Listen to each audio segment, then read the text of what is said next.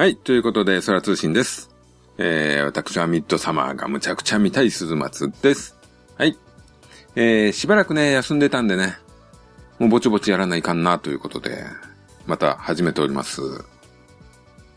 えー、必殺シリーズの方がね、終わってね、こう燃え尽きたわけではないんですけどもね、休んでおりましたね。はい。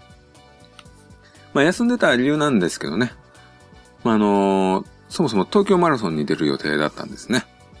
なんでこうちょっと走り込みに力を入れてたんですが、あの、例のね、ウイルスによりまして、一般参加は中止となりました。まあ、こっちとら何ヶ月走り込んだと思ってんだってね、ちょっとね、思ってんですけどね。残念ですね、はい。まあ、ほんとツイッターにね、中止しろとかね、書き込んだやつがちょっとムカつきますね。やたらね、東京マラソンとオリンピックだけ叩くんですよ。あのーなんでしょうね、政治家の顔が浮かぶからなんですかね。ほんとね、割とそこだけピンポイントに中止をね、あの、本当につぶやかれてる方が多くてですね。本当だったらですね、他の野球とかね、サッカーとかね、ライブハウスのライブとかね、ほんと近い距離で汗だくになるやつもね、全部中止してほしいと思うんですけどね。まあ、マラソンってね、いっぱいいますけどね、あのー東京ドームとかの収容人数より少ないですからね。しかもあのーライブハウスほど密着するわけでもないですからね。もうと思うんですけども。まあ、愚痴はこれくらいにしておきましょうかね。はい。で、年がね、明けましてね。まあ、スターウォーズ、とりあえず一回やりましたけども。まあ、その後にもね、まあ、見た映画について、数本ありますんでね。まあ、まあ、配信の方で見たんですけども、やろうかなと思いまして、はい。まあ、今回もネタバレの方ね、ありますんで、その辺ご注意くださいということで。えー、まず取り上げますのが、ハッピーデスデイですね。こちらの1作目と2作目。えー、2作目は 2U がつくんですね。はい。えー、こちらをね、やろうかなと思います。えー、監督は、クリストファー・ B・ ランドンさん。知らんですね。はい。えー、出演者、ジェシカ・ローテ。えー、イスラエル・ブルーサード。ルビー・モディーン。はい。よくわかんないです。ジェシカ・ローテさんは、ララランドとか出てたんですかね。はい。えー、一作目の方のアメリカの公開はですね、2017年10月と。で、二作目の方は2019年2月にアメリカ公開と。まあなんですけども、日本の方はですね、2019年の6月と、一作目が。で、二作目が2019年7月なんで、もう立て続けに公開されているんですね、日本は。まあ、この作品はですね、続けて見る見方がですね、とてもいいように思われますと。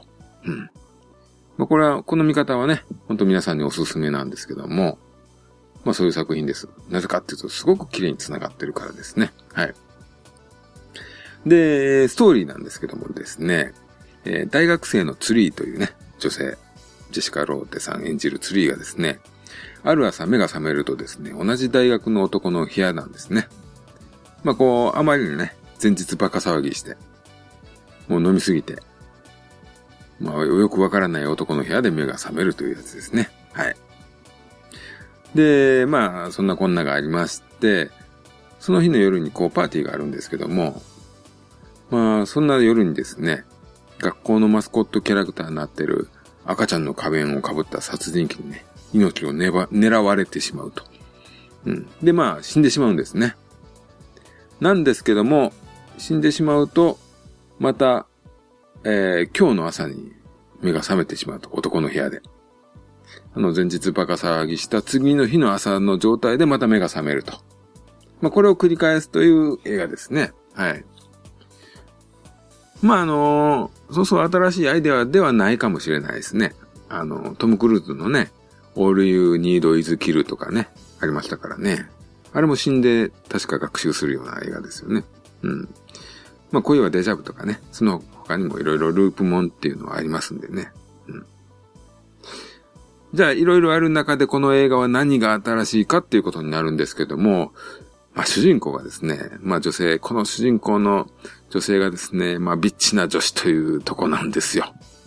もうね、口が悪くてね、品がございません。はい。まあそういうキャラなんですよ。この辺がやっぱりね、強烈でパワフルなんですね。はい。でもですね、意外にこう、いいところもあったりするというかね。で、見てるうちに可愛く見えたりするというね。まあ実際にもこういうね、こういますよね。ちょっと口とか悪いけど、ちょっと深く付き合うと、意外にこいついいやつじゃんみたいなね。そんな人いますからね。はいはい。まあ物語的にこの、この子の成長物語だったりするところもあってですね。まあ非常に微笑ましい映画でもあります。はい。でね、今回のループなんですけども、まあ死ぬことで繰り返すと。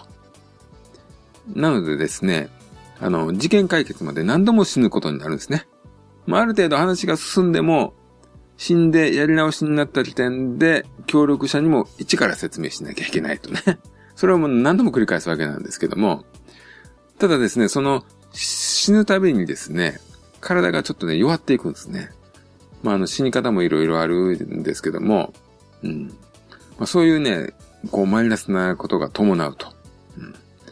それにあの、ただね、こう、死ぬのって普通に考えて怖いじゃないですかね。まあ、それを何回もね、経験するという。まあ、時には、こう、自殺とかもするわけですよ。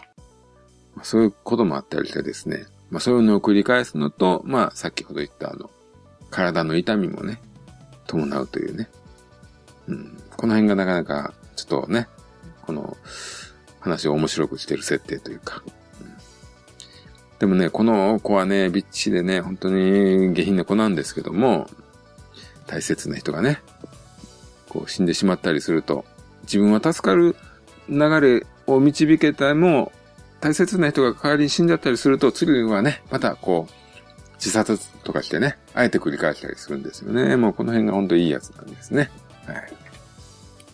でね、これ一作目の方はですね、あの、コメディな要素もね、確かにあるんですけども、ま、割とちゃんとしたホラー映画なんですね。まあ、誰が犯人かみたいな謎解きもありますからね。うん。で、このループからの脱出、死なない終わりというのをね、主人公を目指すという話ですね。まあ、あの、舞台が大学っていうこともあってですね、あの、ティーンもののホラーというかね、うん、まあ、スクリームとかラストサマー的な系の流れに入るんですかね。うん。ただ2作目になってくるとですね、ちょっと SF の色合いがついてくるというね。もう彼女がこう、繰り返す、ループを繰り返す理由がですね、まあ、若干 SF 的なんですよね。で、さらにこのキャラが立ってる彼女がね、さらにこう、ね、ピックアップされてますから、こうコメディ的な要素も強くなってても、もう、もはやホラーとは呼べない作品になってる感がすごくあるんですね。ただこの2作目の方はですね、彼女が、えー、むか、あの、亡き母とね、会うような話があったりして、ここはね、ちょっとあったかい話になっちゃってますね。はい。で、この作品はね、やっぱりね、1作目と2作目がすごく綺麗に完全に繋がってるんですね。もうあの同じ大学の空気感が出ててですね。もう役者も一緒なんですよね。うん。まあアメリカではね、やっぱり2年ぐらい公開ずれてますから、まああの、大人の事情でね、こう出れない人とかもいっぱいいるじゃないですか、本当は。でもよくみんな集まったなーって感じがしますね。なんでこれ続けてみるとですね、なんか面白いですよ。ドラマの第2話見てるみたいな感じぐらい、こう違和感なく話が繋がってますね。はい。まあある意味こうバックトゥーザフューチャーとかよりね、もう完璧な続編というか、うん、そんな気がしますよ。バックトゥーザフューチャーなんてね、彼女変わってますからね。1作目と2作目でね。はいまあまあそういう映画なんですけども、やっぱりね、今作のね、一番の魅力はね、主演女優のね、ジェシカ・ローテさんなんですよね。まああの、ブチギレ芝居というかですね、怒ってるシーンがね、むちゃくちゃいいんですね。まあクレイジーなんですけども、すっごくね、可愛い、可愛げがあるんです。えー、ほんと、顔芸もすごいですよ。まあ普通にね、すごくいい女優さんであると思うんですけどもね。やっぱ強力ですよ。やっぱり、むちゃくちゃ面白いですよ、この人。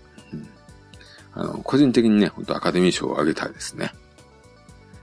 本当にちょっとね、いい女優さん見つけた感がありますよ。今後にマジ期待できるんじゃないでしょうか。はい。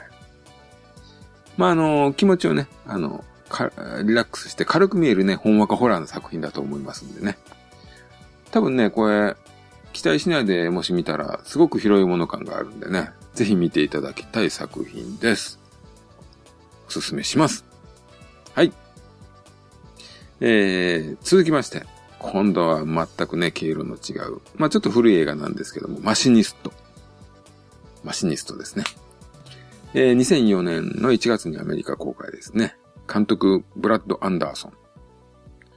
僕のとあんまりちょっとね、聞かないですよね。この作品面白いんですけど、これ以降あまりヒットないですね。これもヒットしてないんですかね。はい。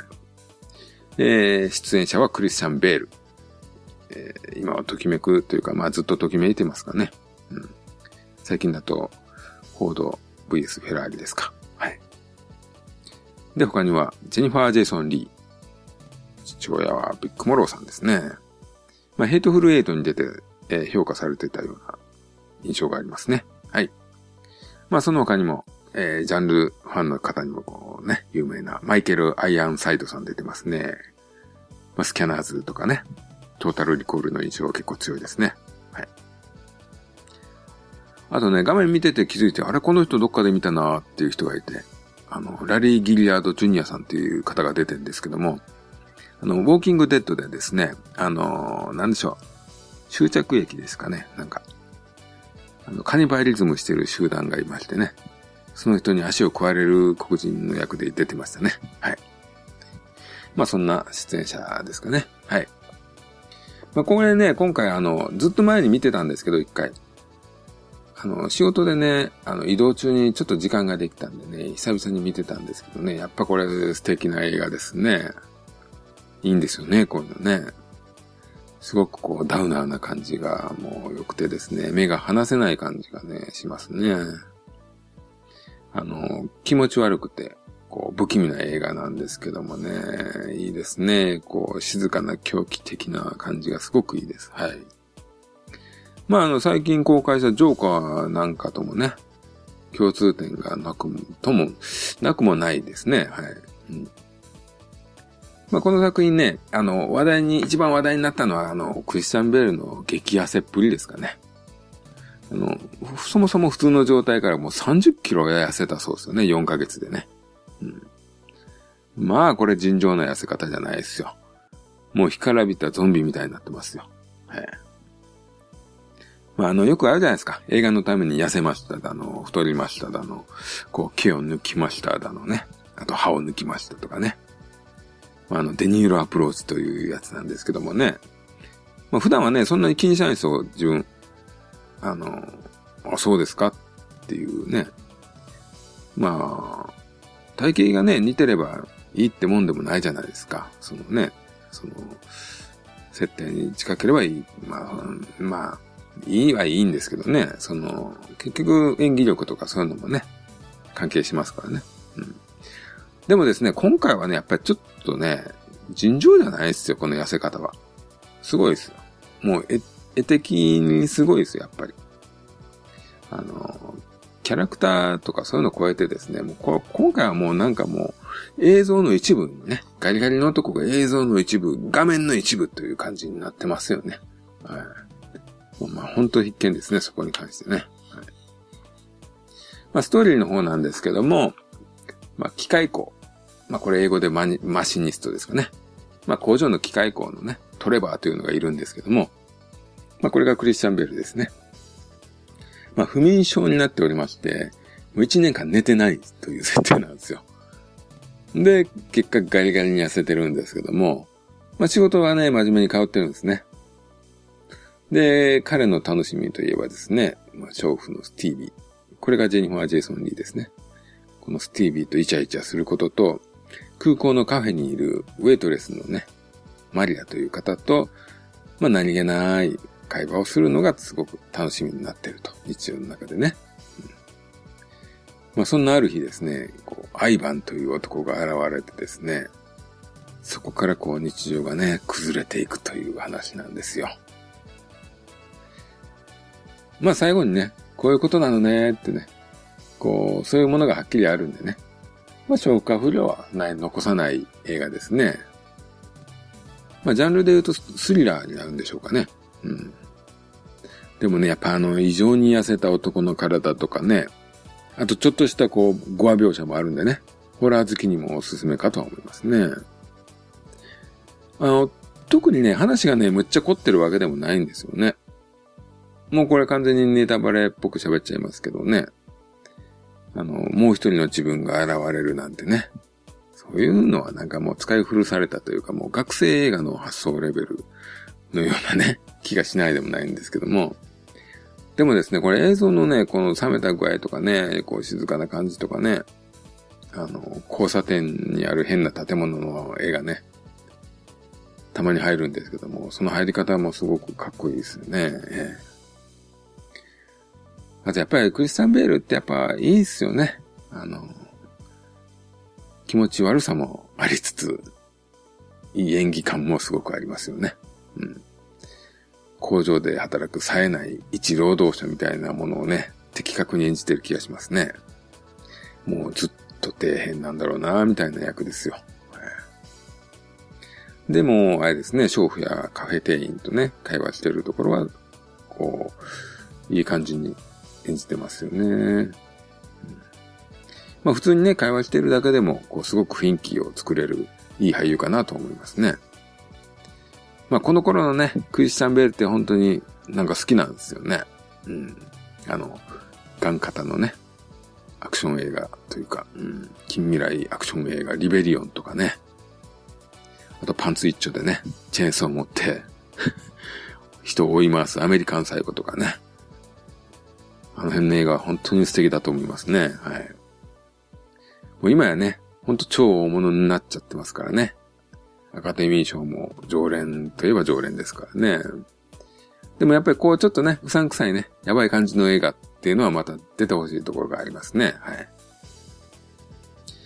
まあ、なんでしょうね、この作品ね。まあ、暗い映画好きな人とかね、こう、ストーリーの凝った感じより、こう、雰囲気を求める人とか、ちょっと最高な人とかね。そういう人におすすめな映画だと思いますね。あとほんと、ジョーカーを楽しめた人には楽しめるかもしれないですね。うん。まあそういう映画だと思います。まあこれぜひ見てもらってもいいんじゃないでしょうか。おすすめです。はい。今回はこんなところですかね。はい。で、話は変わって、ちょっと前にね、ポッドキャストアワードっていうのがね、ありましたね。はい。なんかそんなイベントがございました。はい。まあ、あのー、いろんなね、ポッドキャストの発信関係の人とかね、まあ、このことについてね、まあ結果というか、その辺に関してつぶやいてましたですね。まあ、リスナーがね、たくさんいたりね、あの、すごく長くやってね、自分の本当のやり方を確立してる人とかね。まあそういう人はね、今回の審査に関していろいろ物申したいことがあるんでしょうね。はい。うん。まあありますよね。やっぱり、プライドというか、ある程度ね、自信というものもあるでしょうし。はい。まあ、あの、お笑いのね、M1 とかもね、審査に関してちょっと揉めたりすることありますからね。うん、難しいとこですね、こういうのはね。何が、何をもってっていう話ですからね。まあ結局ね、まあうちはうちでやっていくみたいな話ですよね。うん。はい。まあこれがね、あの、M1 みたいにね、賞金1000万とかあれば、これちょっと意味変わりますけどね。まあ、ここでグランプリ取るのを目指す人もいるでしょうね。そうなってくるとね。はい、まあ、でもね、まあ、うん、常に人気上位だとそういうの意識するでしょうけどね。うちなんてね、っていうとこなんで。はい。まあ、今回はこんなところで終わりにしようかな。うん。まあ、これからね、もっとね、ちょくちょくね、あの、ちょっと今まで長くね、収録してどうこうっていう感じだったんですけども、これからはちょっと短めのパンパンパンって言った方がいいかなと思って。うん。まあ配信を増やしたいなと思っております。はい、今回も聞いていただいた方ありがとうございました。それではまた。